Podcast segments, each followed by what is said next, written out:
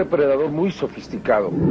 Las características nos dicen que se trata de un ser que ha evolucionado hasta encontrar una sofisticación nunca antes visto en la naturaleza. Nadie conoce realmente qué es esta criatura, pero sí se sabe muy bien lo que hace. Se creó una cierta psicosis también. Hay productores que no consiguen que sus empleados trabajen de noche, que, que la gente, los chacareros trabajen de noche, porque, bueno, ven muchas luces, tienen miedo. Por sus hábitos macabros, se le dio su grotesco nombre. El chupacabras. La región pampeana argentina es una de las zonas ganaderas más importantes de América. Sus campos alternan extensas llanuras con densos montes donde los animales buscan refugio del sol o del frío. El cazador Rubén Darío Gento se internó en un campo Barrancas Coloradas, en la provincia de La Pampa, en busca de liebres. Lo acompañaban tres personas. La noche era calurosa y una extraña densidad se percibía en el aire. El silencio era absoluto. El que llevaba el reflector, iba alumbrando y bueno, este, llegamos a un cuadro, el cuadro se, llama un lugar que está cerrado con alambre, empezamos a girar en, círculo en el cuadro para ver si encontrábamos algún animalito de estos. Este, y de, un lado teníamos un monte, del otro lado había animales sueltos, vacas. Pero Rubén Darío y sus acompañantes no eran los únicos que estaban de cacería aquella noche en el monte.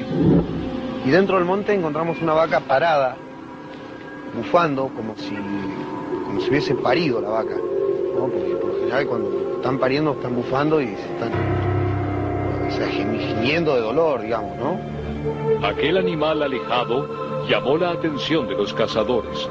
El grupo se detuvo. Rubén Darío dirigió entonces su reflector hacia la vaca. Lo que vieron los estremeció. Veo que el animal está sangrando los ojos y, en la parte de atrás, digamos en la parte de la, cola, del, culo del animal, estaba toda la, parte de la tripa toda caída, toda salida hacia afuera. Pero no había ternero y no había placenta.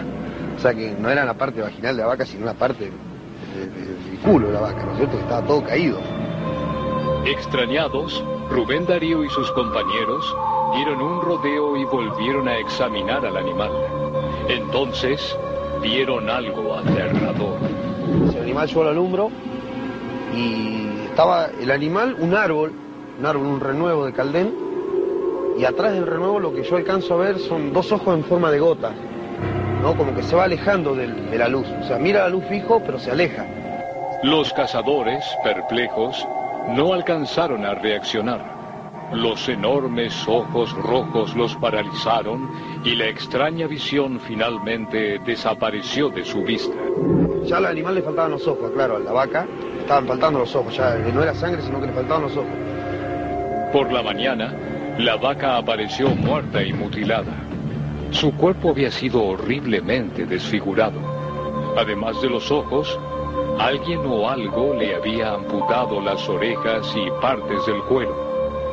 Cuando los veterinarios examinaron el cadáver, descubrieron que también le habían extirpado la lengua, la laringe, la faringe y hasta las glándulas salivales. El colmo del asombro surgió cuando el médico veterinario inspeccionó el resto del cuerpo. Allí descubrió que el animal había sido castrado. Dos días después, en otra estancia cercana, apareció un segundo cadáver mutilado. Un muchacho que yo le debía un animal, le había hecho un cambio y tenía que entregar una vaca holando, una vaquillona. Y bueno, tenía que verla, entonces la fuimos a ver al campo, cuando veníamos llegando al cuadro, este, me encontré con la vaca estaba caída. Pensábamos que estaba por parir. Entonces el pibe más chico este, fue corriendo a verla y dice, papá, papá, dice, los enanitos verdes. Y no asustado disparando. ¿Qué enanito verde? Digo yo, vamos, fui, llegué allá y me encontré con eso, ¿viste? que le faltaba. La cabeza, la boca mirando hacia arriba, los hocico, ¿viste? Faltándole la carretilla, la lengua, la ubre completa y el ano completo. Las mutilaciones de ganado en Argentina habían comenzado en abril de 2002 en Saliqueló, una localidad de la provincia de Buenos Aires, ubicada a 80 kilómetros de la capital. Pronto se diseminaron por toda la provincia y se extendieron a la vecina, La Pampa. Se veían siempre con el mismo patrón, si la zona izquierda, el faltante la lengua, el maxilar, o sea, la carne, el maxilar, eh, oreja, ojo, eh, ano, eh, vagina en las vacas, pene y testículos en, los machos. Donde faltaba todo el cuero, la carne y quedaba el cuero, quedaba el hueso totalmente desnudo. Las macabras mutilaciones sembraron el espanto entre los campesinos. Y en otros hemos logrado apreciar también eh, aberturas o ventanas en todo lo que es la parrilla costal de los animales y que permitía ver con bastante claridad los órganos internos de la cavidad torácica, por ejemplo, los pulmones. Algunos cortes parecían simplemente no tener sentido, otros resultaban escalofriantes. en las vacas preñadas algunas les han extraído los fetos y a otras no. Eh, hay vacas que le faltaba uno o dos días ya para parir y el feto estaba completamente formado, eso tuve la oportunidad de verlo yo, este, y es como que le cortan toda la parte de, la panza, le sacan el paño ese como si fuera para mirar el feto, pero nada más, no, no tiene absolutamente nada, ningún corte el feto. Y en otros casos hay eh, animales muy chicos, o sea, de 3, 4 días de, nacido, que aparecen mutilados junto a la madre. Los campesinos estaban aterrados, las autoridades desconcertadas. La noticia pronto trascendió a todo el país.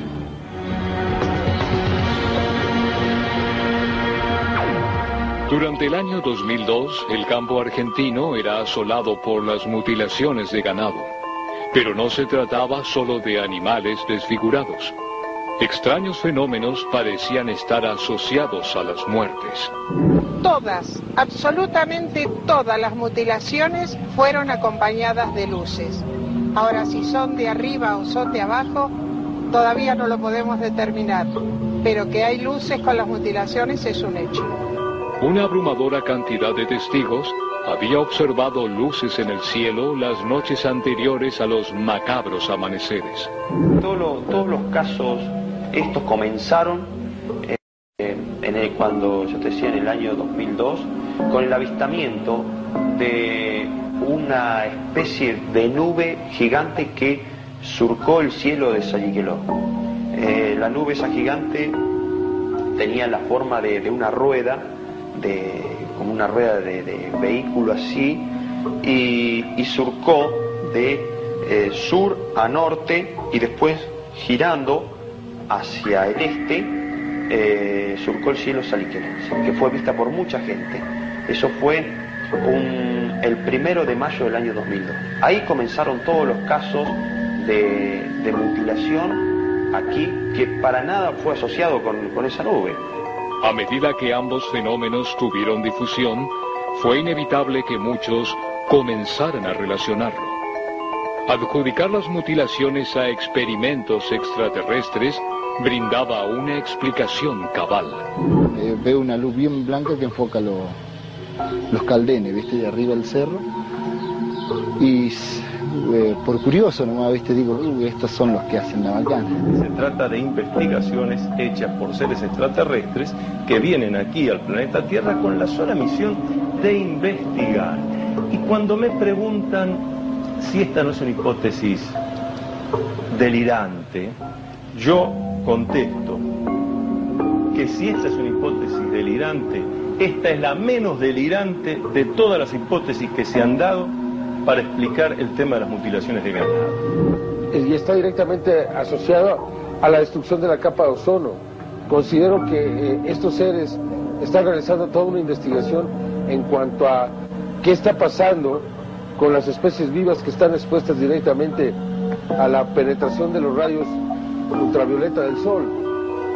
Pensar en experimentos extraterrestres explicaba el motivo y el uso de avanzada tecnología.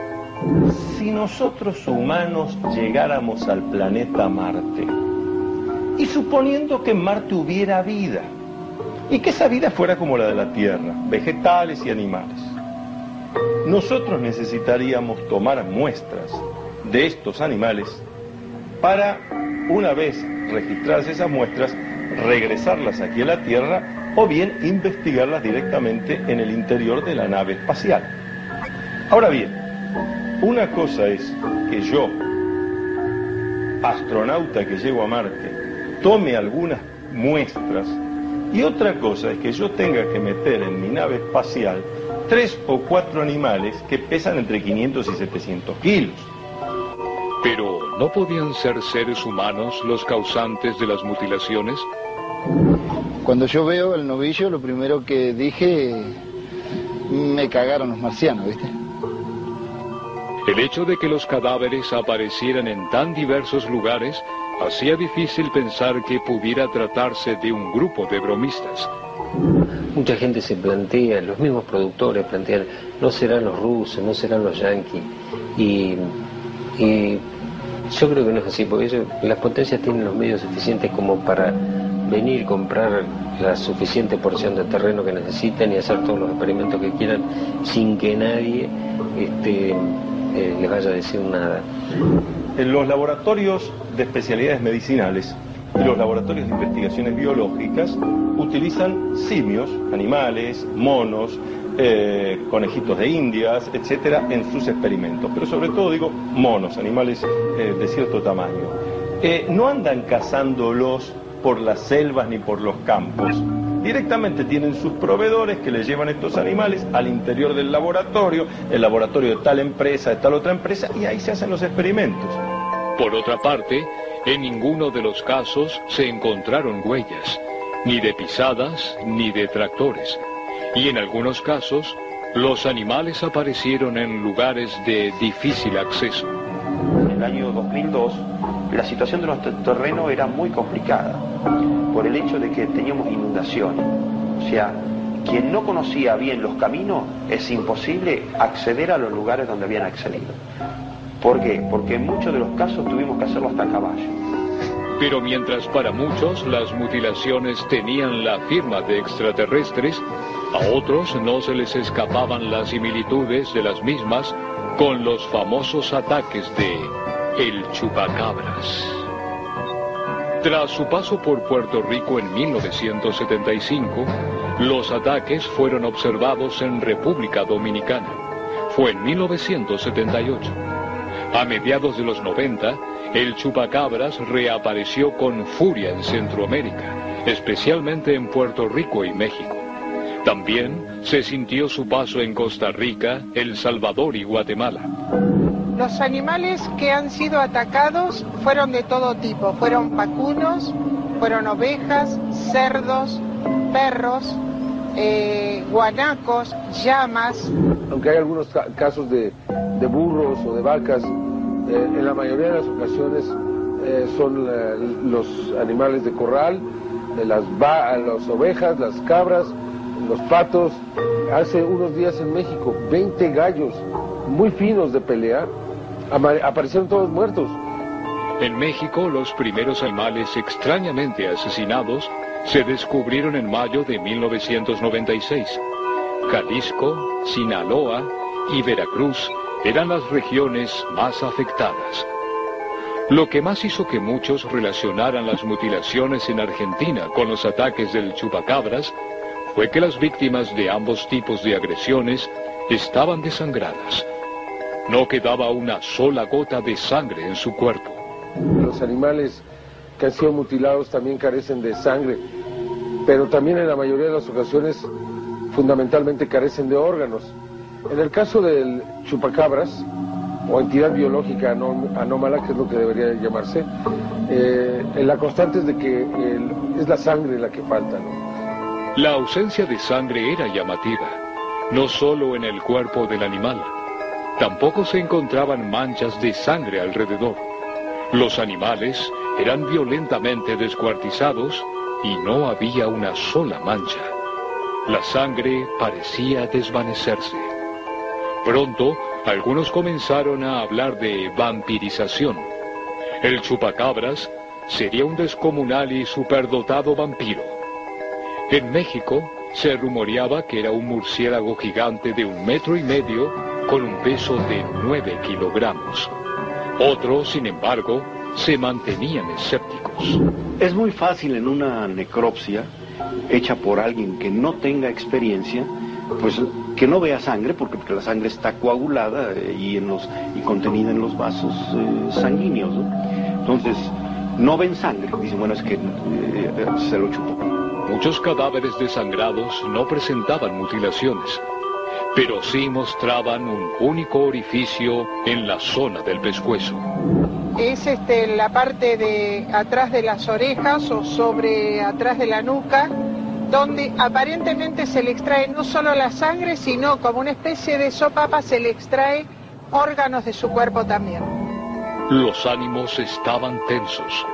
Las autoridades trataron de calmarlos. En México apelaron a coyotes y felinos supuestamente afectados por la sequía de las zonas rurales. Los perros escapaban y, porque los atenazaba la sed. Fíjese qué raro, atacaban animales y, casi no los devoraban, sino que le lamían la sangre. Según estas versiones, no solo los perros enloquecerían por la sequía. Tengo entendido que hay eh, barbadas de loros, también sedientos. ¿Y sabe qué hacían según nuestros este, informantes? Se prendían de los borregos con sus garritas y, los borregos desesperados porque no se los podían desprender.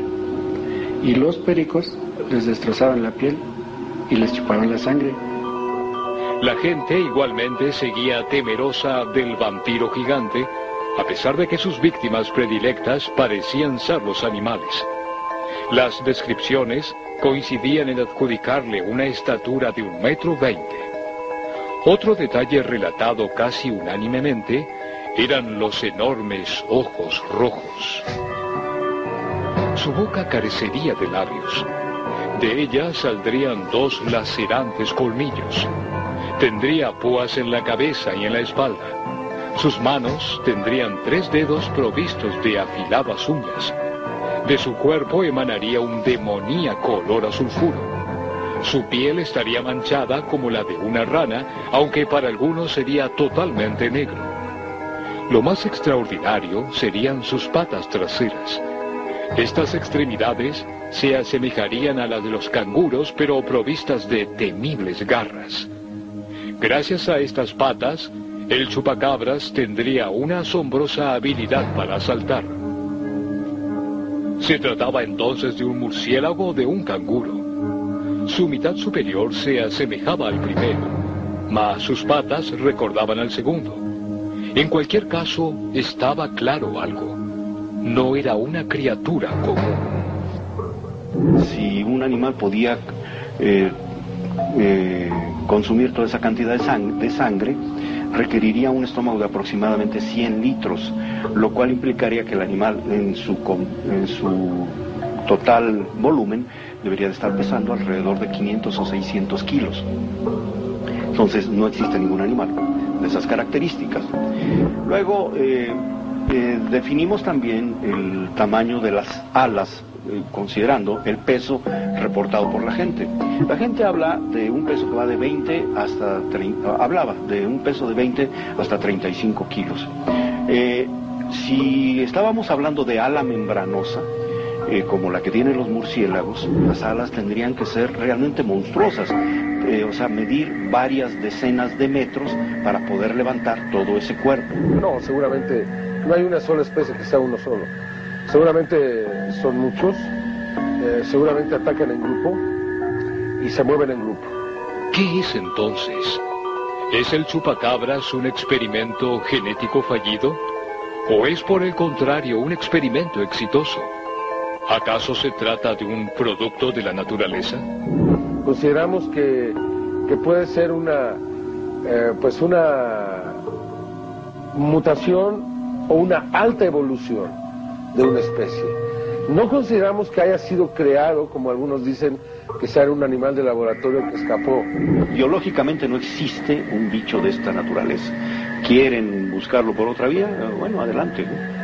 Si es un fenómeno extraterrestre, si es un fenómeno paranormal o si es un fenómeno eh, místico, bueno, eh, ahí sí no, no nos metemos en esa línea porque la desconocemos totalmente. Los ataques se prolongaron durante unos meses. Miles de animales fueron descuartizados y prácticamente disecados, y de pronto los ataques se detuvieron. Tan súbita como había sido su aparición, el chupacabras desapareció de la escena centroamericana. ¿Por qué desaparecería? ¿Por qué no seguía atacando en la zona? ¿Se había saciado? Pronto quedaría claro que no. Lejos estaba de saciarse.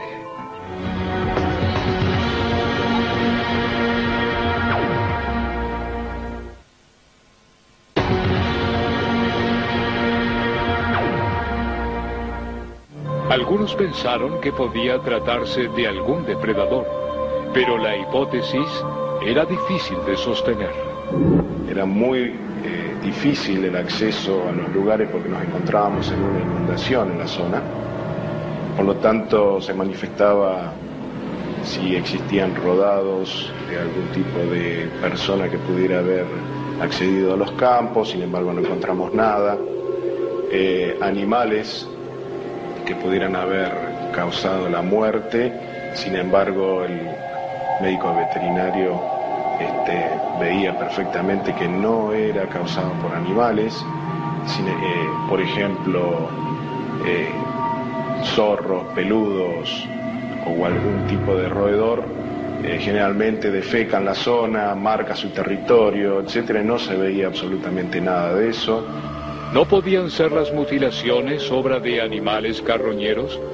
La idea resultaba tentadora, pero presentaba grandes fallas.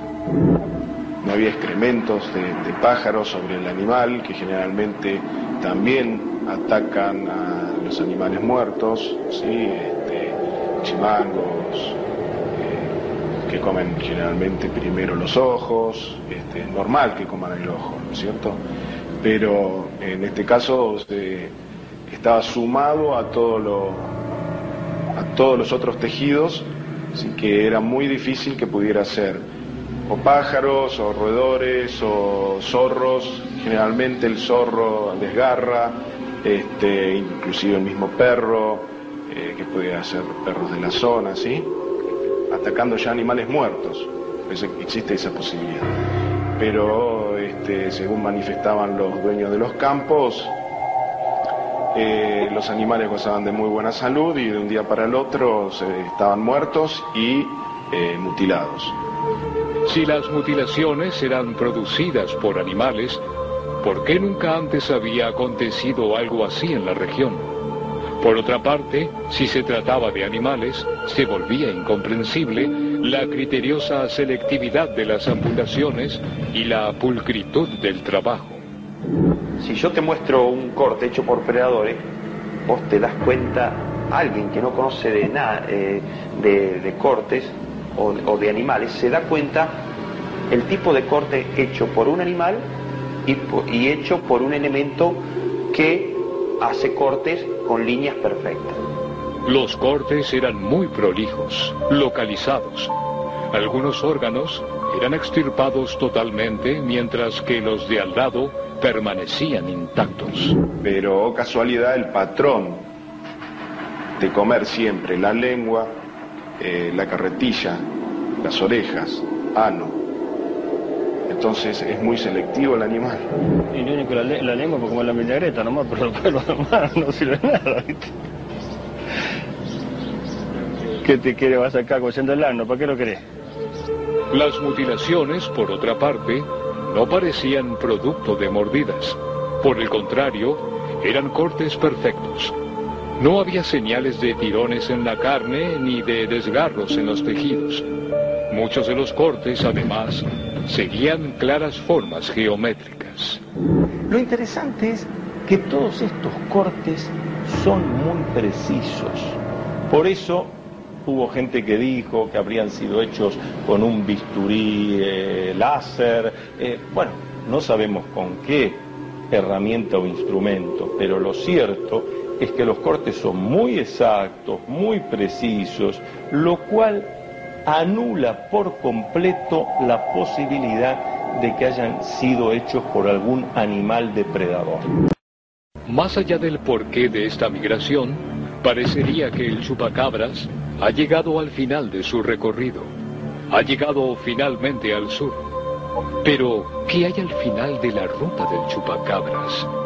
Tal vez la respuesta no esté solo en los mutilados cadáveres.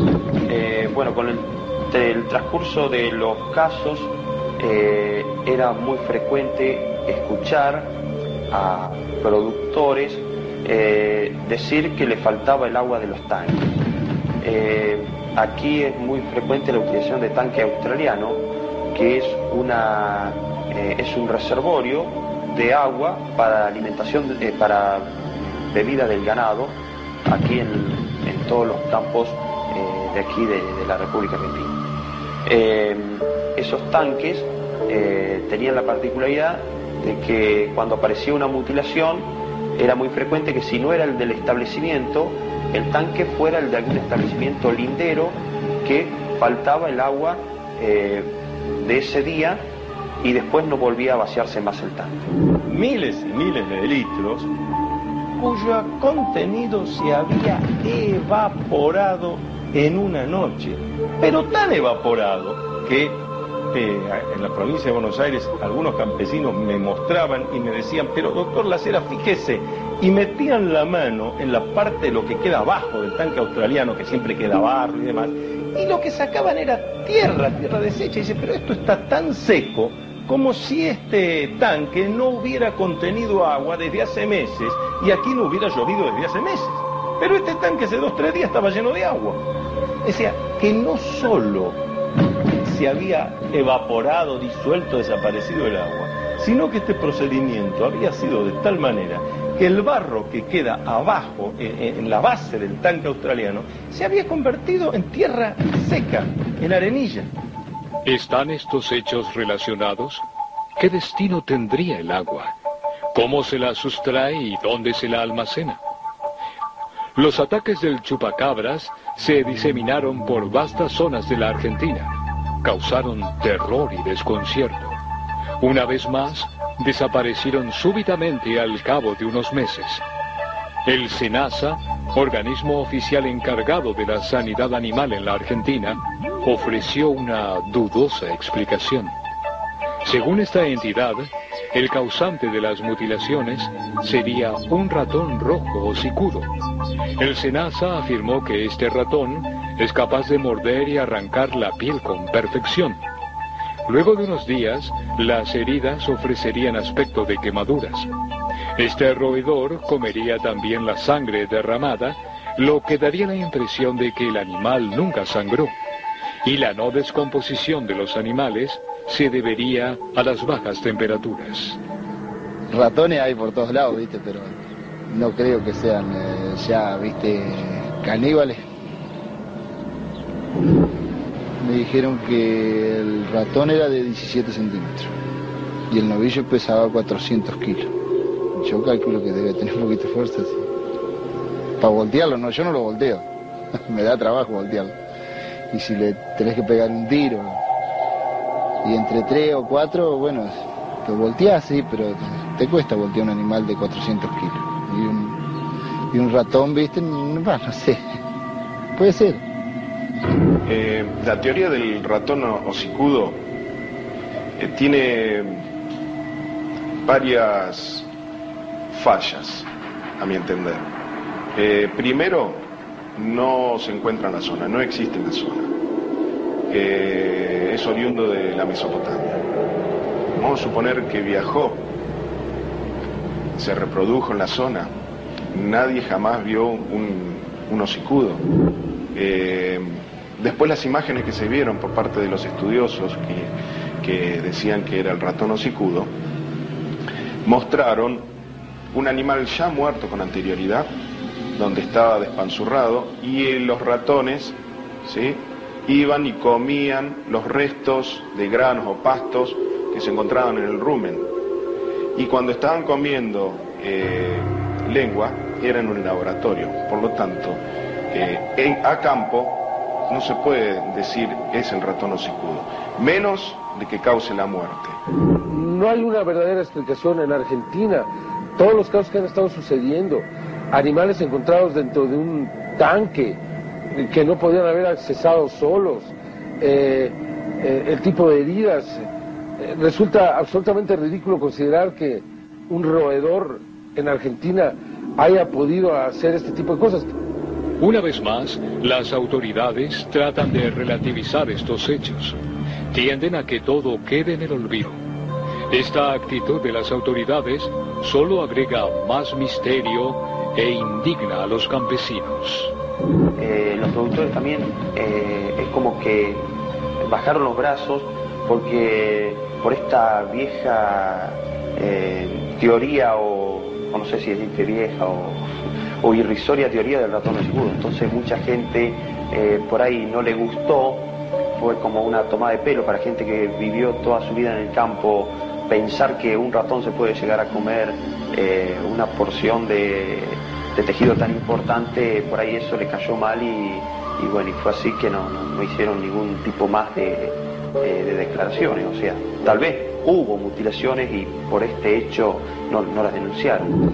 Es muy lamentable porque uno espera de un científico eh, el alto nivel, un final este, decoroso, y no, por ejemplo, que se trate todo esto de un simple ratón hocicudo, rojizo encima, eh, del cual tengo mucho conocimiento por estar viviendo 11 años en una localidad de Entre Ríos, en donde tuvimos la oportunidad, después de una creciente, de ver miles de esos ratones hocicudos. Y quiero aclarar que en esa localidad, en las islas, está repleta de ganado y jamás hubo una mutilación. Esto nos indicaría también, por haber averiguado con los veterinarios, esa especie de ratón solo come hierbas y no se dedica a comer carne. Con su actitud esquiva, las autoridades solo confirman que efectivamente algo sucede. Tal vez el peor crimen del chupacabras no sea el que comete contra el ganado. Tal vez su principal amenaza sea desafiar las creencias de la ciencia.